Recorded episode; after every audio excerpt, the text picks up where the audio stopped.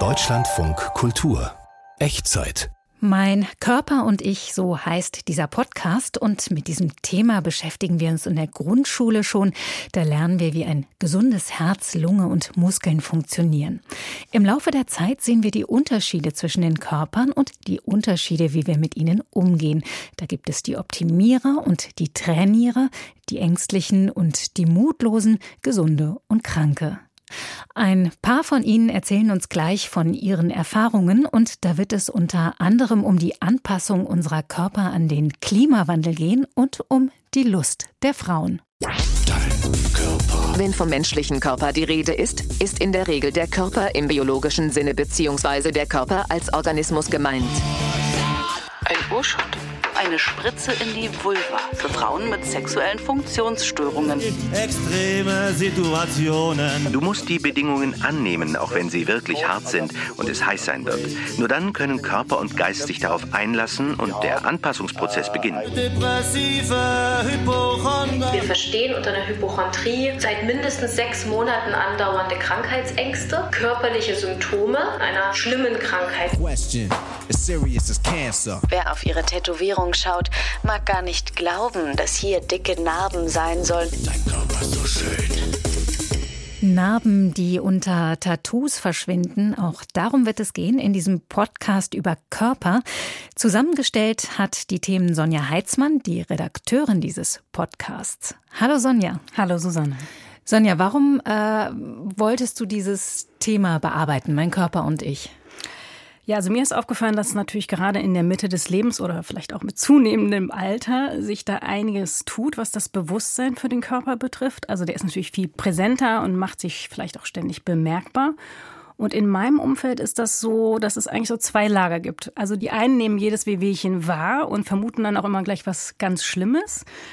Und die anderen sagen sich, wenn mein Körper sich verändert durchs Alter oder vielleicht auch durch Krankheiten und nicht mehr so will wie ich, dann arbeite ich daran, dass es ihm wieder besser geht und helfe gegebenenfalls auch nach. Ja, und um die Optimierer geht es ja auch in unserem ersten Stück. Da geht es um den sogenannten O-Shot. Was soll denn da optimiert werden? O-Shot steht für Orgasmus-Shot und es hm. geht eigentlich nicht nur um Optimierung, also es ist ja keine Schönheits-OP in dem Sinne, sondern um etwas, das vielen Frauen wirklich Probleme bereitet, sie auch vielleicht belastet, dass sie keinen Orgasmus bekommen können. Es gibt dazu ganz unterschiedliche Zahlen. Mal ist davon die Rede, dass circa ein Drittel aller Frauen beim heterosexuellen Sex keinen Orgasmus bekommt. Mal liegt die Zahl aber auch weitaus höher. Es gibt ja auch diesen Begriff des Orgasmus Gap. Also bei den Männern sieht das ganz anders aus. Da sind es, glaube ich, 95 Prozent, die beim Sex zum Orgasmus kommen. Und ich fand es ähm, insofern spannend, da mal genauer hinzuschauen, sind diese Injektionen jetzt tatsächlich etwas, was den betroffenen Frauen Hoffnung machen könnte, oder liegt das Problem vielleicht auch wo ganz anders? Ob das funktioniert, hat Ulrike Jährling für uns recherchiert und als erstes hat sie herausgefunden, dass der O-Shot noch nicht bei allen Frauen angekommen ist. Ein O-Shot? O steht für Orgasmus. Ein O-Shot. Aber wie soll das sein? Soll das. Äh, wie heißt denn die blaue Pille für die Männer? Viagra, soll das so irgendwie so ein Viagra-Ersatz sein? Mitnichten. Es geht um eine Spritze in die Vulva. Oh. Genau. Oh. Auch ich war etwas erschrocken, als ich zum ersten Mal vom Orgasmus-Shot gehört habe. Und auch ein bisschen empört. Ist es nicht Konsens, dass die weibliche Lust eine extrem komplexe Angelegenheit ist, dass wir für einen Höhepunkt vor allem Zeit brauchen und uns die viel zu selten nehmen? Und jetzt, zack, die Spritze? Aber ich habe einige wirklich äh, lustige Patienten dabei, äh, die schon dann beim Reinkommen sagen, vielen Dank, ich hatte viel Spaß damit und jetzt bin ich für die nächste Geschichte da. Dr. Tina Peters ist Fachärztin für plastische und ästhetische Chirurgie in Hamburg und bietet den O-Shot an.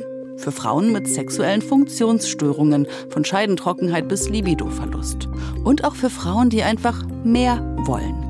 Gespritzt wird beim O-Shot thrombozytenreiches Plasma, kurz PRP.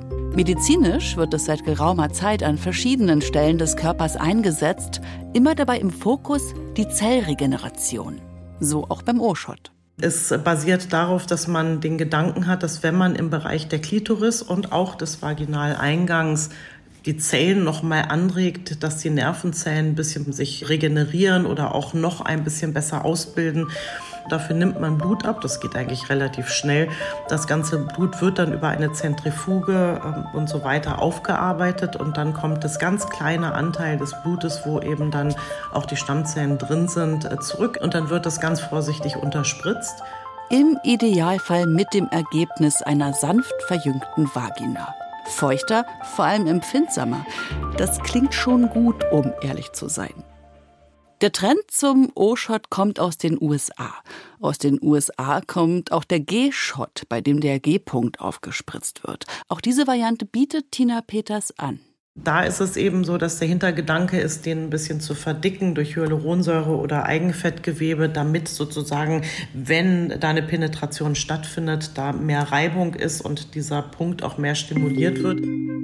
Die Debatte darum, ob es den G-Punkt nun überhaupt gibt oder nicht, soll an dieser Stelle nicht geführt werden. Wirkliche Beweise fehlen. Mehr und mehr Frauen in Deutschland trauen sich jedenfalls, die Shots auszuprobieren, sagt Peters. Auch Podcasterin Leila Lowfire. Nach ihrem Selbstversuch mit dem G-Shot hat sie sehr anschaulich davon berichtet. Der Arzt da mit dieser ellenlangen Nadel äh, da unten irgendwie zwischen meinen Beinen rumgefuchtelt. Das ist gemein.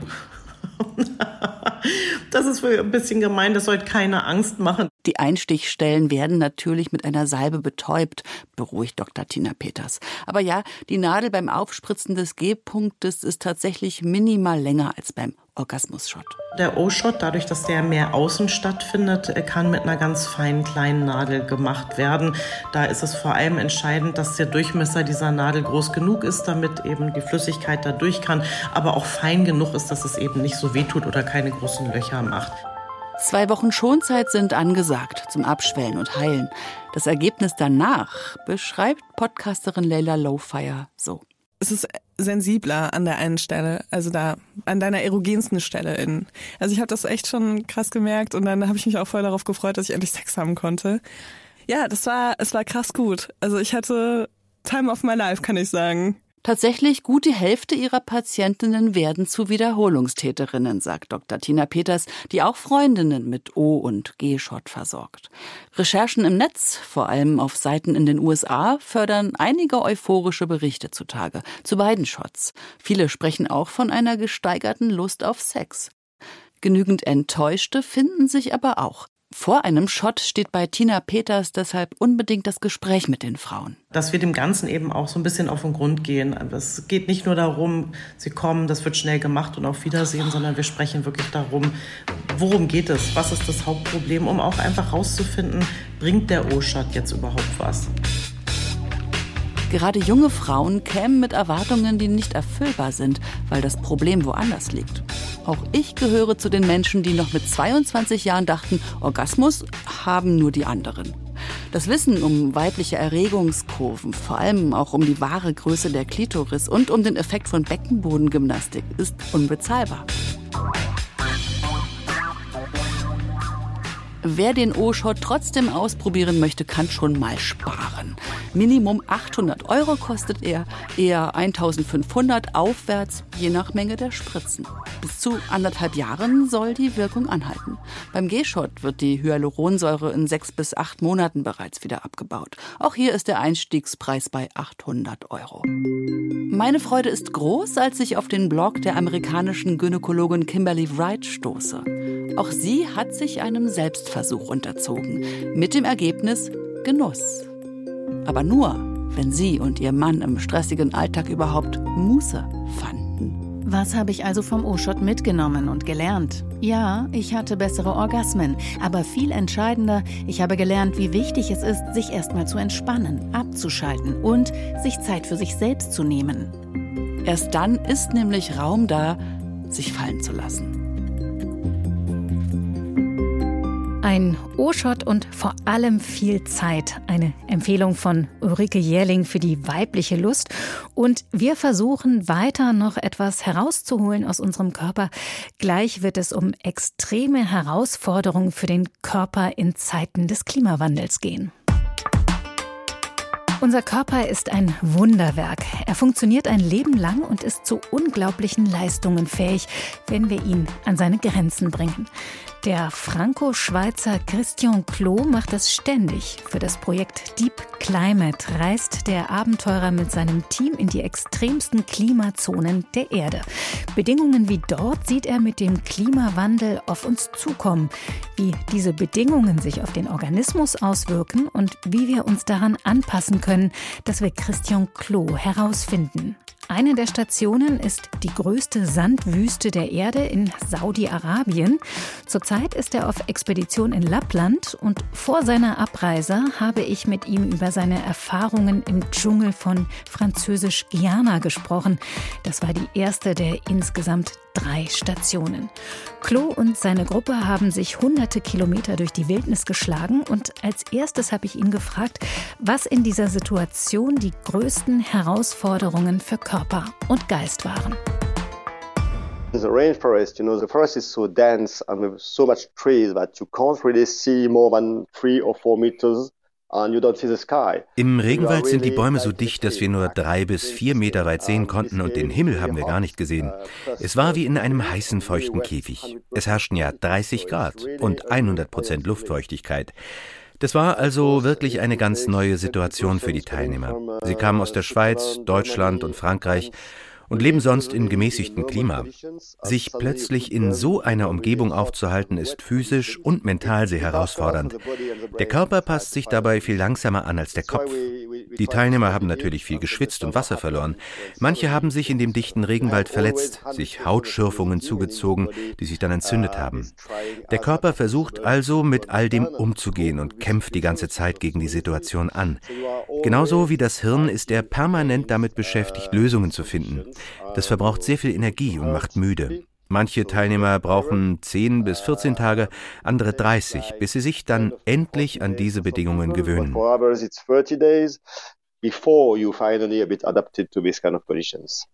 Sie waren ja fast sechs Wochen im Regenwald. Hitze und Luftfeuchtigkeit haben Sie gerade erwähnt. Angst und Erschöpfung spielten da auch eine Rolle. Welche Strategien gibt es, um mit diesen Zuständen umzugehen?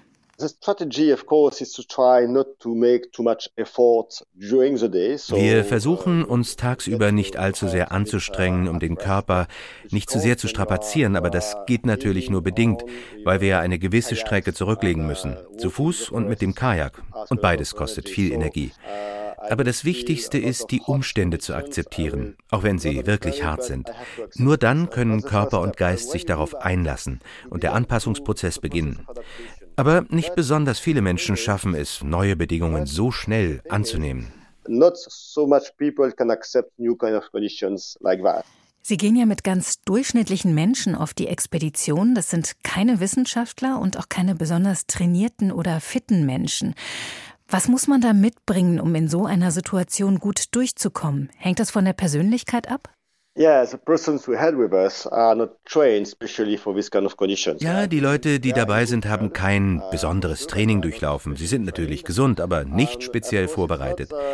Es geht allerdings auch nicht vorrangig um körperliche Fitness bei diesen Expeditionen, sondern um den Kopf, das Gehirn und darum, wie anpassungsfähig es ist.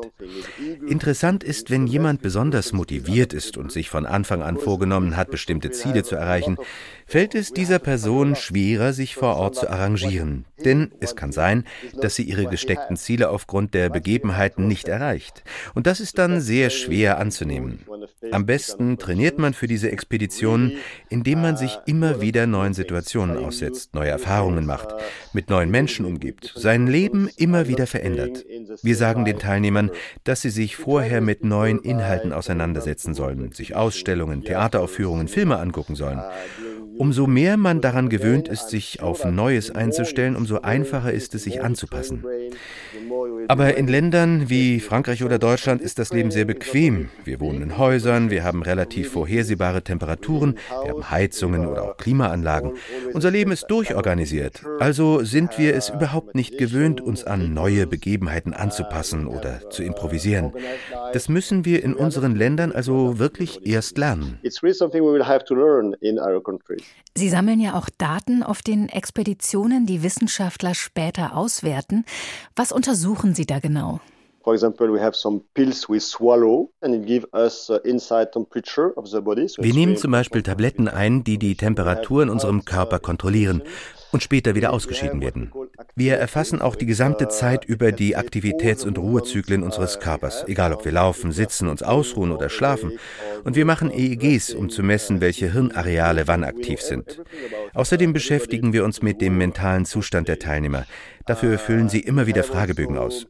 Wir haben also viele Geräte dabei und erstellen um die 50 Protokolle, um zu verstehen, wie Adaption beim Menschen funktioniert adaptation mean when we talk about human beings? In dieser Sendung geht es ja um den menschlichen Körper. Was bedeutet Ihnen Ihr Körper? It used to mean a lot, and I, I thought that uh, being strong was the best thing I can do, so I trained a lot. Er hat mir sehr viel bedeutet. Ich dachte immer, das Beste wäre stark zu sein. Ich habe sehr viel trainiert, bis mir bewusst wurde, dass das Gehirn viel wichtiger ist als ein starker Körper. Auf unseren Expeditionen verbrauchen starke Menschen besonders viel Energie, wenn sie versuchen, mit den neuen Begebenheiten klarzukommen. Nach drei oder vier Tagen sind sie dann schon ziemlich kaputt und auch frustriert, weil sie feststellen, feststellen, dass sie mit ihrer Kraft nicht gegen die Begebenheiten ankämpfen können. Und andere Menschen, die gar nicht so stark sind, entwickeln plötzlich unglaubliche Fähigkeiten. Also Was sind das für Fähigkeiten? Können Sie da mal ein Beispiel geben? I saw a person, for example, in Montaigne. We had an avalanche. Als wir zum Beispiel in den Bergen unterwegs waren, stürzte plötzlich eine Lawine auf uns herunter. Und eine junge Teilnehmerin, die nicht besonders stark war, sprang mit einem Satz auf einen Felsen, der bestimmt dreieinhalb Meter höher lag, um sich zu retten. In dieser besonderen Situation hatte sie diese Fähigkeit. In ihrem normalen Leben hätte sie das sicherlich nicht geschafft. Keiner von uns wäre dazu fähig gewesen, aber sie hat es geschafft. Das ist etwas, das mich immer wieder beeindruckt, welche Fähigkeiten und welche Stärke Menschen in solchen neuen Situationen entwickeln können. Wir haben jetzt viel über die Strapazen und Herausforderungen gesprochen. Gibt es denn auch etwas, worauf Sie sich freuen, wenn Sie demnächst nach Lappland in die Kälte reisen? The more extreme is a place, the more it is difficult, that's sure. Also umso extremer der Ort, umso härter ist es natürlich. Aber umso schöner ist auch die Landschaft. In Lappland gibt es Polarlichter und es gibt diese wunderschöne Schneelandschaft. Wenn ich im Regenwald bin, die beeindruckende Vegetation, die Tiere und all diese Geräusche. Und in der Wüste von Saudi-Arabien ist es zwar unglaublich heiß, aber auch sehr friedlich. Diese Schönheit ist sehr wichtig für uns, denn wenn wir Freude empfinden, gibt es für uns bzw. unser Gehirn einen Anreiz, einen Grund, die Situation zu bewältigen, uns anzupassen. Diese Schönheit zu entdecken, darauf freue ich mich immer wieder. So it's really something I'm eager to discover each time I'm going to feel it's uh, all the marvelousness this field has to offer extreme Schönheit in extremen Umwelten und wie Körper auf solche Herausforderungen reagieren, das hat uns der Schweizer Abenteurer und Forscher Christian Klo erzählt. Und ich fand vor allem beruhigend, dass Fitness dabei nicht alles ist, sondern der Kopf wichtiger. Um den Kopf geht es übrigens auch in unserer nächsten Geschichte. Der ist dann aber eher das Problem.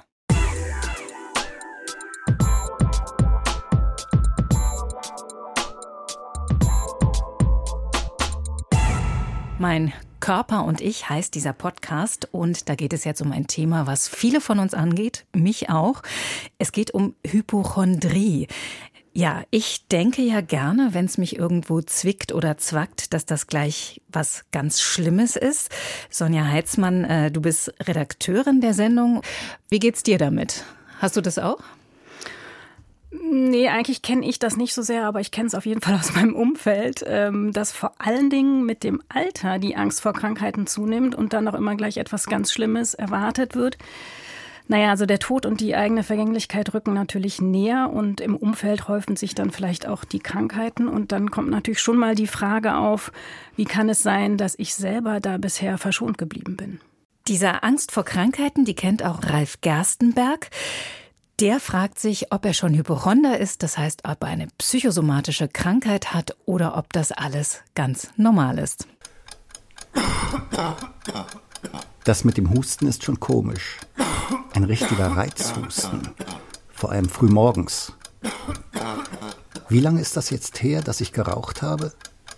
Im Internet steht, dass es mindestens 15 Jahre dauert, bis für einen Ex-Raucher kein erhöhtes Krebsrisiko mehr besteht. Wenn die Gedanken auf diese Weise kreisen, sind die Nächte meist kurz. Im Laufe des Tages lässt der Husten in der Regel nach und mit ihm auch die Angst. Vielleicht bin ich ja gar kein Hypochonder, sondern einfach nur vorsichtig und beobachte meinen Körper ganz genau.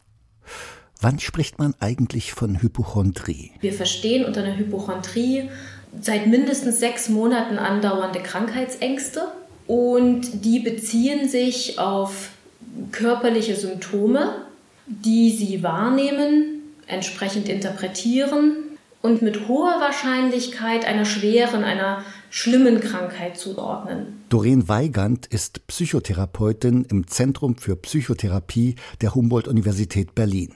Der Hypochonder schenke der als kritisch eingestuften Körperregion besonders viel Aufmerksamkeit, erklärt sie, was zur Folge habe, dass er dort immer mehr wahrnehme. Das kennt auch Andreas Wenderoth, Autor des Buches Nur weil ich Hypochonder bin, heißt das ja nicht, dass ich nichts habe. Ich kann mich eigentlich nicht an eine Zeit meines Lebens erinnern, wo ich gänzlich ohne Krankheitsbefürchtungen war. Andreas Wenderoth ist Autor und Journalist und ein bekennender Hypochonder. Vielleicht helfen mir seine Erfahrungen, um meine eigenen Krankheitsängste besser einschätzen zu können. Ich war als Kind sehr viel krank. Im Alter von 15 hatte ich unter anderem eine Tropeninfektion, ohne je in den Tropen gewesen zu sein. Und das ist für Jahre nicht entdeckt worden. Und in dieser Zeit ist, glaube ich, eine große Unsicherheit in mir herangewachsen, allem gegenüber, was so viral und bakteriologisch ist. In seinem Buch beschreibt Andreas Wenderoth Hypochondrie als ein Duell der Vernunft gegen die Angst, wobei letztere die eindeutig besseren Waffen hat. Es ist so, als würde man einen Panzer gegen einen Reiter mit Pfeil und Bogen antreten lassen. Fragen auch, wie hoch ist denn Ihre Überzeugung, dass dieser Druck, den Sie in der Magengegend äh, spüren, Magenkrebs ist beispielsweise. Wie überzeugt sind Sie davon? Ich kenne keinen Patienten, der 100 Prozent sagt an der Stelle. Und das ist tatsächlich ein Teil der Therapie, dass wir diese Überzeugung verschieben. Also dass im Laufe der Therapie der Patient dazu kommt zu sagen, naja, äh, ganz weg ist es nicht. 30 Prozent sind es jetzt, dass da irgendwas ist, aber eben es hat sich deutlich reduziert. Die Ursachen für Hypochondrie sind nicht ganz eindeutig. Neben eigenen Krankheitserfahrungen und einem angsteinflößenden Erziehungsstil in der Kindheit können wohl Todesfälle, Krankheiten im engeren Umkreis und Stress eine Rolle spielen. Woher meine Ängste kommen, weiß ich nicht. Sie sagten vorhin am Telefon, Ihnen wäre schwindlig. Ja, ein bisschen schwindlig und ich, ich glaube, dass ich etwas schwerhörig werde auf dem rechten Ohr. Äh, auf meinem linken. Meinem, meinem, meinem linken, nein, nein, Verzeihung, auf meinem rechten oder auf meinem linken. Jetzt erinnere ich mich nicht Sehen mehr. wir es uns mal an.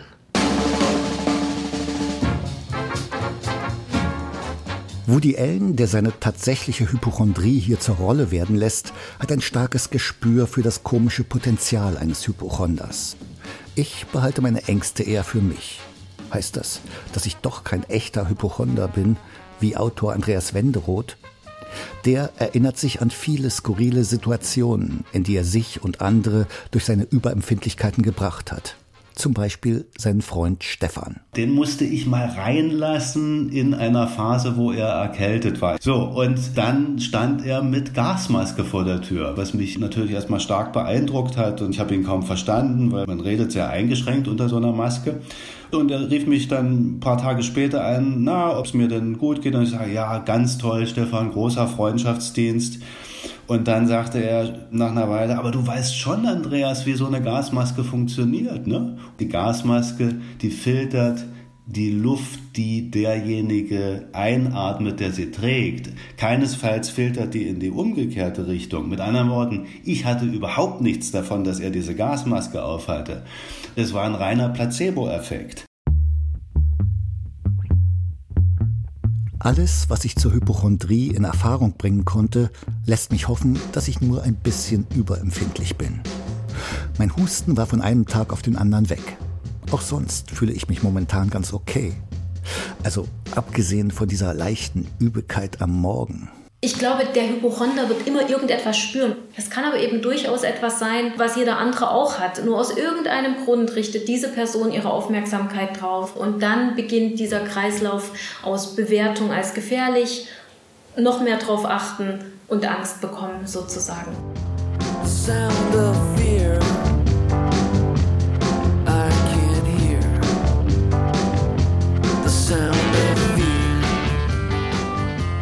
nur ein ganz schmaler Grad liegt zwischen den Sorgen um die Gesundheit und der Hypochondrie. Die hat übrigens gute Heilungschancen.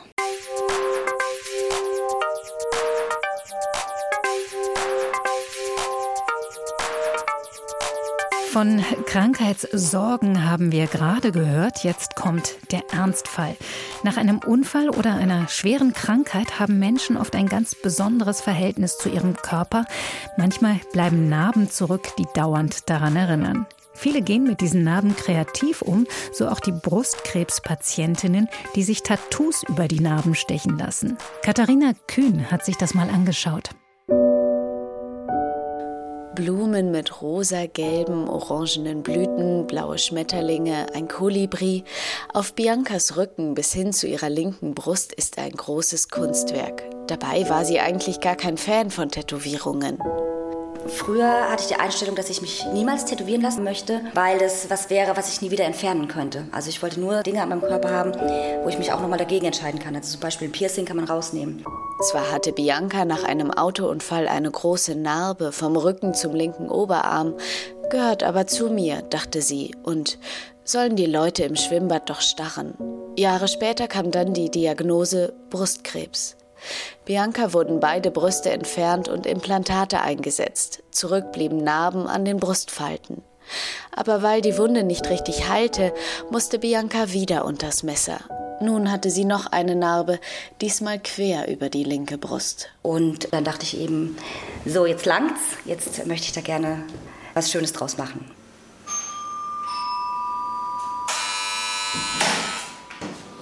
Hi. Na? Etwas Schönes draus machen.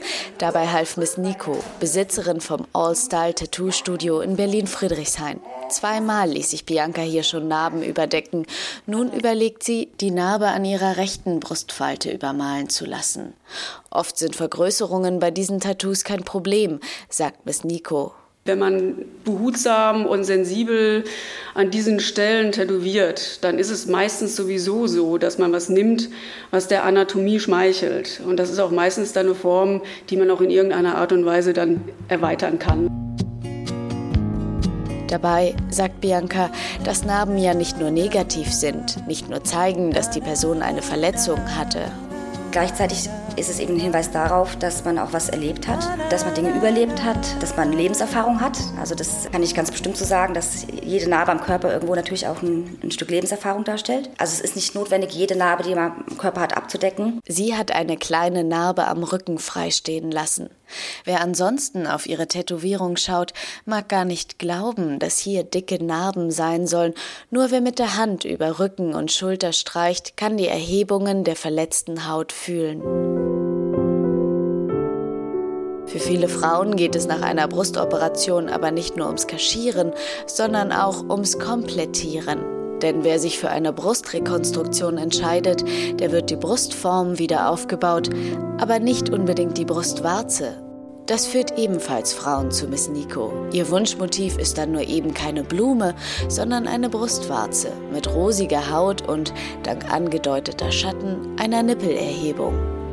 Für viele Frauen ist das so eine Art Abschluss setzen auf eine lange Zeit der Brustkrebsbehandlung von Erstdiagnose, Chemotherapie, OP, dann die Entscheidung, vielleicht auch die andere Seite prophylaktisch entfernen lassen zu müssen. Die Entscheidung, welche Art von Aufbau mache ich, Eigengewebe oder Implantat, das kann ja ein bis zwei Jahre dauern. Sagt Bettina Koch, Psychoonkologin im Vivantes Klinikum am Urban. Und dann zu sagen, okay, und jetzt lasse ich mir noch die Brustwarzen tätowieren. Und jetzt habe ich auch das Gefühl, wenn ich in den Spiegel gucke, ja, ich habe Brüste, die mich an meine früheren Brüste zumindest erinnern. Das kann wirklich auch ein guter Ausdruck von einem abgeschlossenen Heilungsprozess sein. Hier geht es nicht um Kunst, weiß Miss Nico. Es ist ja oftmals so, dass die Mädels, die tatsächlich nur eine Brustwarze wollen, die wollen eigentlich gar kein Tattoo. Also sie haben sich nicht mit Tätowierung vorher auseinandergesetzt. Sie haben nicht das Bedürfnis, irgendwie Tattoo-Kunst auf der Haut zu haben.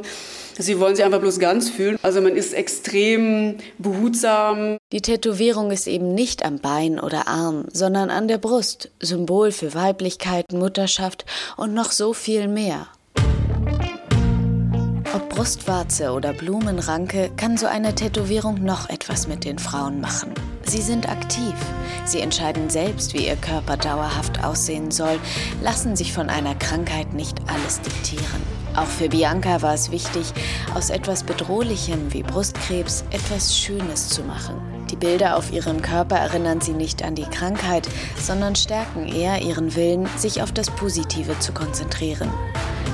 Die Blicke am See oder im Schwimmbad sind zwar noch immer da, aber. Jetzt ist es so, dass ich auch angeglotzt werde, aber mit einem ganz anderen Gesichtsausdruck. Also ich sehe, dass die Leute auch begeistert sind.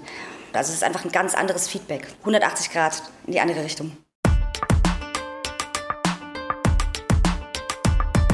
Mein Körper und ich, das ist wohl tja, eine lebenslange Beziehungsarbeit. Nach den vier Geschichten über Narbentattoos, Intiminjektionen, Extremerfahrungen und Hypochondern sind wir mit dem Thema erstmal durch. Ich bin Susanne Balthasar.